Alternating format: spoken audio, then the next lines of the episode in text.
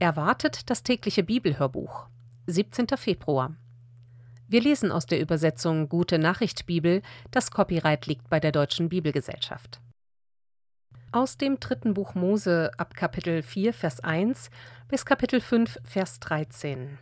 Der Herr befahl Mose, dem Volk Israel zu sagen: Wenn jemand ohne Absicht gegen irgendein Gebot des Herrn verstößt und etwas tut, was er verboten hat, dann gelten folgende Anweisungen. Ist es der oberste Priester, der unbeabsichtigt gegen ein Gebot des Herrn verstößt und dadurch Schuld über das ganze Volk bringt, so muss er dem Herrn als Sühneopfer einen fehlerfreien Stier darbringen. Er führt den Stier zum Eingang des heiligen Zeltes, legt seine Hand auf dessen Kopf und schlachtet ihn dort vor dem Zelt. Dann bringt er einen Teil des Blutes in einer Schale ins Heiligtum. Er sprengt mit dem Finger siebenmal etwas von dem Blut auf den Boden vor den Vorhang, der das Allerheiligste verdeckt. Dann streicht er etwas von dem Blut an die Hörner des Räucheraltars, der im vorderen Teil des Zeltes steht. Den Rest des Blutes schüttet er unten an den Brandopferaltar am Eingang des Zeltes. Dann schneidet er alle Fettstücke des Tieres heraus, das gesamte Fett an den Eingeweiden, die beiden Nieren mit dem Nierenfett und den Fettlappen an der Leber, genauso wie es beim Rind des Mahlopfers gemacht wird. Er verbrennt diese Stücke auf dem Brandopferaltar. Das ganze übrige Tier, Haut, Fleischteile und Knochen, auch Kopf, Schenkel und die Eingeweide samt Inhalt wird aus dem Lager an den abgegrenzten Ort gebracht, wo man die Opferasche hinschüttet. Dort wird alles in einem Holzfeuer verbrannt. Ist es die ganze Gemeinde Israel, die unbeabsichtigt gegen ein Gebot des Herrn verstößt und dadurch Schuld auf sich lädt, so muss sie, sobald die Verfehlung bekannt wird, einen Stier als Sühneopfer darbringen. Das Opfertier wird vor das heilige Zelt gebracht und die Ältesten der Gemeinde legen ihre Hände auf seinen Kopf und schlachten es dort vor dem Zelt. Mit dem Blut, dem Fett und dem übrigen Opfertier verfährt der obere Priester genau so wie bei dem Sühneopfer für sich selbst. Auf diese Weise bringt er die Sache wieder ins Reine und der Herr vergibt der ganzen Gemeinde ihre Schuld. Ist es das Oberhaupt eines Stammes, das unbeabsichtigt gegen ein Gebot des Herrn seines Gottes verstößt und dadurch Schuld auf sich lädt? So muss der Betreffende, sobald er darauf aufmerksam wird, als Opfer einen fehlerfreien Ziegenbock darbringen. Er legt die Hand auf den Kopf des Ziegenbocks und schlachtet ihn als Sühneopfer vor dem heiligen Zelt an der Stelle, wo die Tiere für das Brandopfer geschlachtet werden. Dann streicht der Priester mit dem Finger etwas von dem Blut an die Hörner des Brandopferaltars und schüttet den Rest des Blutes unten an den Altar. Das ganze Fett verbrennt er auf dem Altar, wie es beim Mahlopfer geschieht. Auf diese Weise bringt er die Sache wieder ins Reine und der Herr vergibt dem Stammesoberhaupt seine Schuld. Wenn irgendjemand aus dem Volk unbeabsichtigt gegen ein Gebot des Herrn verstößt und dadurch Schuld auf sich lädt, muss der Betreffende, sobald er darauf aufmerksam wird, als Opfer eine fehlerfreie Ziege darbringen.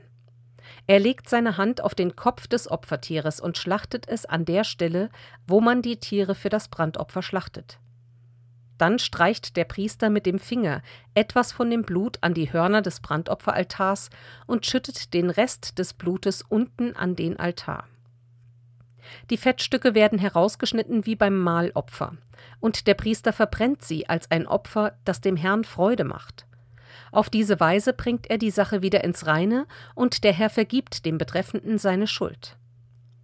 Anstelle einer Ziege kann als Sühneopfer auch ein Schaf, ein weibliches, fehlerfreies Tier, dargebracht werden. Es wird mit ihm genauso verfahren wie mit der Ziege. Die Fettstücke verbrennt der Priester auf dem Altar im Anschluss an die übrigen Opfergaben. Auf diese Weise bringt er die Sache wieder ins Reine und der Herr vergibt dem Betreffenden seine Schuld. Weitere Bestimmungen für das Sühneopfer. Ein Sühneopfer wird auch in den folgenden Fällen erforderlich wenn jemand unter einem Fluch steht, weil er einem öffentlichen Aufruf zur Zeugenaussage nicht Folge leistete und verschwieg, was er gesehen oder gehört hat. wenn jemand etwas Unreines berührt, zum Beispiel das Aas von irgendeinem Tier und das erst später bemerkt. Wenn jemand etwas Unreines berührt, das an einem Menschen ist oder von einem Menschen herrührt und das erst später bemerkt. Wenn jemand unbedacht einen Meineid schwört, gleichgültig ob es zu seinem Vorteil oder Nachteil ist, und er erst später darauf aufmerksam wird. In diesen Fällen muss der Schuldige, ob Mann oder Frau, zum Priester gehen und vor ihm bekennen, was er getan hat. Darauf muss er zur Wiedergutmachung dem Herrn ein Schaf oder eine Ziege opfern, und zwar soll es ein weibliches Tier sein. Mit diesem Sühneopfer bringt der Priester die Sache wieder ins Reine und befreit ihn von seiner Schuld. Ist der Schuldige zu arm, um ein Schaf oder eine Ziege zu geben, so soll er dem Herrn stattdessen zwei Turteltauben oder zwei andere Tauben darbringen, eine als Sühneopfer und eine als Brandopfer. Der Priester nimmt zuerst die zum Sühneopfer bestimmte Taube, bricht ihr das Genick, trennt aber den Kopf nicht ab und sprengt etwas von ihrem Blut an die Altarwand. Das restliche Blut presst er am Fuß des Altars aus. So gehört es sich für ein Sühneopfer. Danach opfert der Priester die zweite Taube nach den Vorschriften für das Brandopfer. Auf diese Weise bringt er die Sache wieder ins Reine und der Herr vergibt dem Schuldigen seine Verfehlung. Ist der Schuldige auch noch zu arm, um zwei Tauben aufzubringen, so soll er dem Herrn stattdessen ein Zehntel Eva, gut ein Kilo, Weizenmehl darbringen. Er darf jedoch weder Öl darüber gießen noch Weihrauch dazu tun, weil es ein Sühneopfer und kein Speisopfer ist.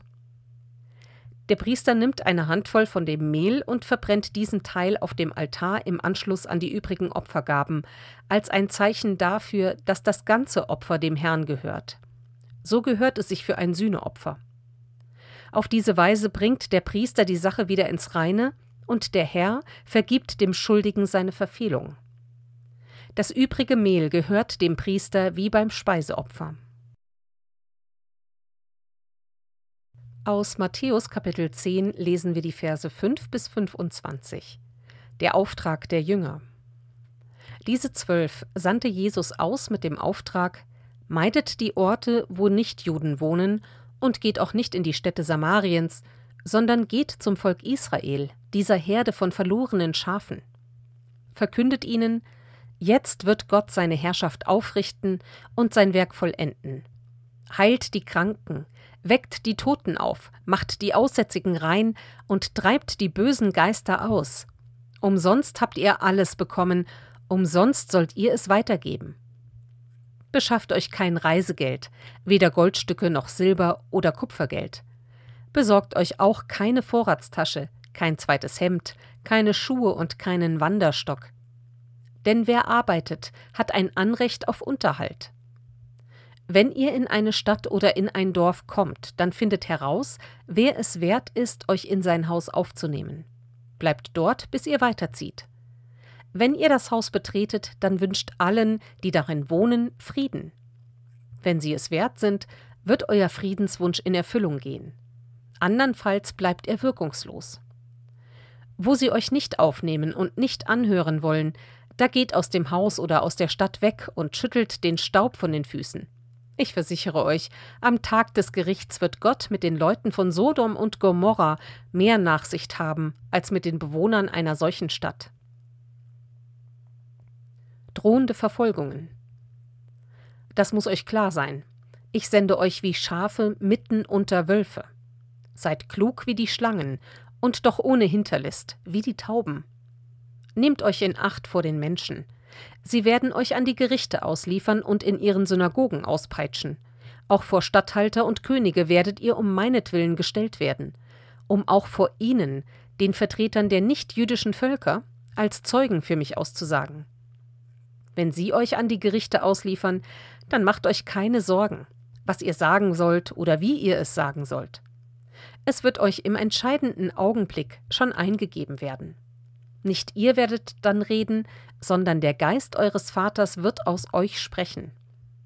Ein Bruder wird den anderen dem Henker ausliefern und ein Vater seine Kinder.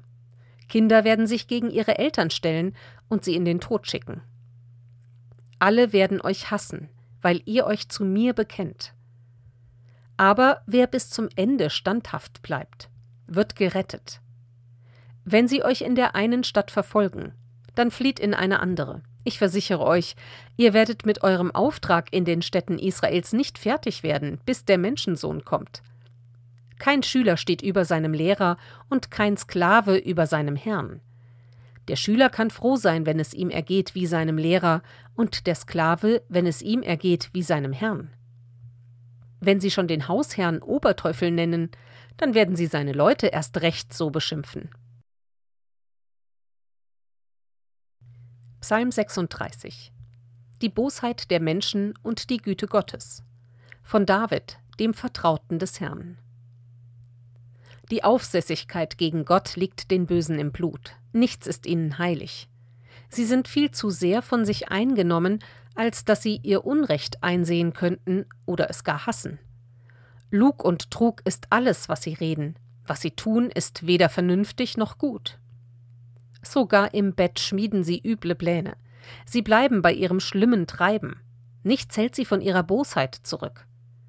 Herr, deine Güte reicht bis an den Himmel und deine Treue, so weit die Wolken ziehen. Deine Gerechtigkeit ragt hoch wie die ewigen Berge, deine Urteile gründen tief wie das Meer. Du, Herr, hilfst Menschen und Tieren. Deine Liebe ist unvergleichlich. Du bist unser Gott. Du breitest deine Flügel über uns und gibst uns Schutz. Du sättigst uns aus dem Reichtum deines Hauses, deine Güte erquickt uns wie frisches Wasser. Du selbst bist die Quelle, die uns Leben schenkt. Deine Liebe ist die Sonne, von der wir leben. Bleib immer denen gut, die dich kennen, bleib allen in Treue zugewandt, die dir mit redlichem Herzen folgen. Lass nicht zu, dass die Übermütigen mich niedertreten und die Gewalttätigen mich aus Haus und Heimat vertreiben. Ich sehe sie schon stürzen, diese Unheilstifter, sie liegen am Boden und kommen nicht mehr hoch. Aus Sprüche Kapitel 10 lesen wir die Verse 1 und 2. Wohlstand kommt durch Gottes Segen.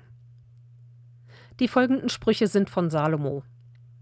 Ein kluger Sohn ist Vaters Glück, doch ein dummer ist Mutters Kummer. Durch Unrecht reich werden bringt keinen Nutzen, aber Gott gehorchen rettet vom Tod.